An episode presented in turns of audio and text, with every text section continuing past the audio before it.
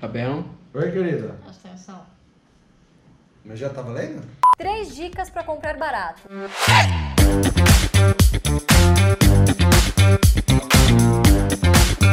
Fala pessoal, tudo bem? Tudo bem, Fabião? Tudo bom, Lulu? Hoje vamos falar aqui de um assunto muito legal. Vamos dar três dicas de como sempre conseguir comprar barato na bolsa. Mas antes, aqueles recadinhos iniciais, aqueles favorzinhos.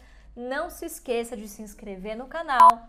Deixa. Nossa, deu uma. Antes da gente começar a falar sobre esse assunto tão legal, não se esqueça, por favor, aqueles pedidos iniciais.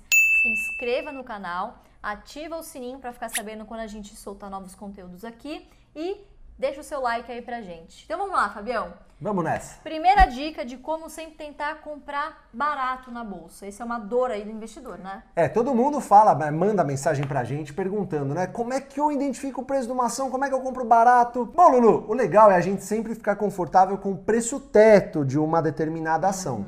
Para isso, você tem que conhecer o controlador da empresa, você tem que ver se ela tem um bom histórico de dividendos, se ela está adequada dentro de um setor perene. Se tudo isso fizer sentido para você, você tem que estipular um preço teto. Então, eu acho que essa é a primeira das três dicas.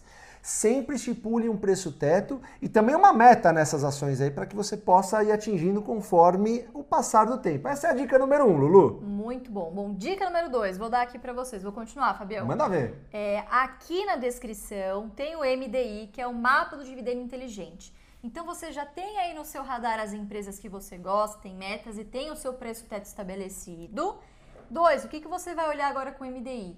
Dentro dessas empresas que você quer investir e tem esse, esse teto é, delimitado, você vai ver qual que vai ser o timing mais adequado, enfim, para você fazer essas compras, né, Fabião? Porque quanto mais você se Exatamente. adianta em relação ao anúncio, a quando as empresas costumam anunciar os seus dividendos, é mais provável que você não pegue aquela alta de logo quando ela anuncia, ó, vai pagar um caramba de um dividendo. Brum, aí começa a subir, todo mundo vai atrás da ação.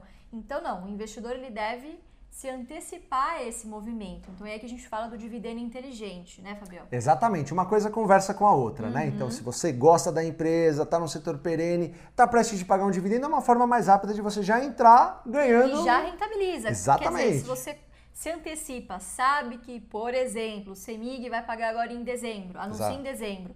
Então, pô, de repente agora em novembro, se ela tiver abaixo lá do meu preço teto, pode ser um bom timing para ela, ponto. Então aí você já sabe que com certeza você vai ter um rendimento garantido em dezembro. Então essa é a segunda dica, né? Exatamente. E a terceira é a ordem do sono profundo, que a gente costuma brincar aqui. É a ordem das férias. Ordem das férias, aquela que você vai na praia, deixa lá Deixa e tá tudo lá, certo. Deixa a bolsa trabalhando pra você. A gente chama de VAC, Lulu, Isso aí. no mercado, que é o, é o termo para válido até cancelamento. Ou seja, você estipulou o preço da ação, você sabe o MDI quando mais ou menos ela vai pagar, você está confortável em ser sócio dessa empresa, então você pode ir para a praia, dar aquela relaxada, tomar aquela água de coco marota Isso aí. e pode deixar sua ordem lá no VAC, válida até cancelamento. E se a ação cair e bater no preço que você estipulou, você compra. Você leva. Você leva. Sem abrir o home broker. Nem precisa abrir o home broker. E toma sua água de coco tranquilo, né, Lulu? É isso aí, é isso que a gente faz aí.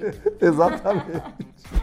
Vai tranquilo pra Zapmex e deixa lá as ordens no VAC. Se cair, maravilha, não perdemos a boa oportunidade. Exatamente, Lulu, é isso. Então é isso aí, espero que vocês tenham gostado dessas três dicas e muito obrigado. Comenta aqui o que você achou dessas três dicas.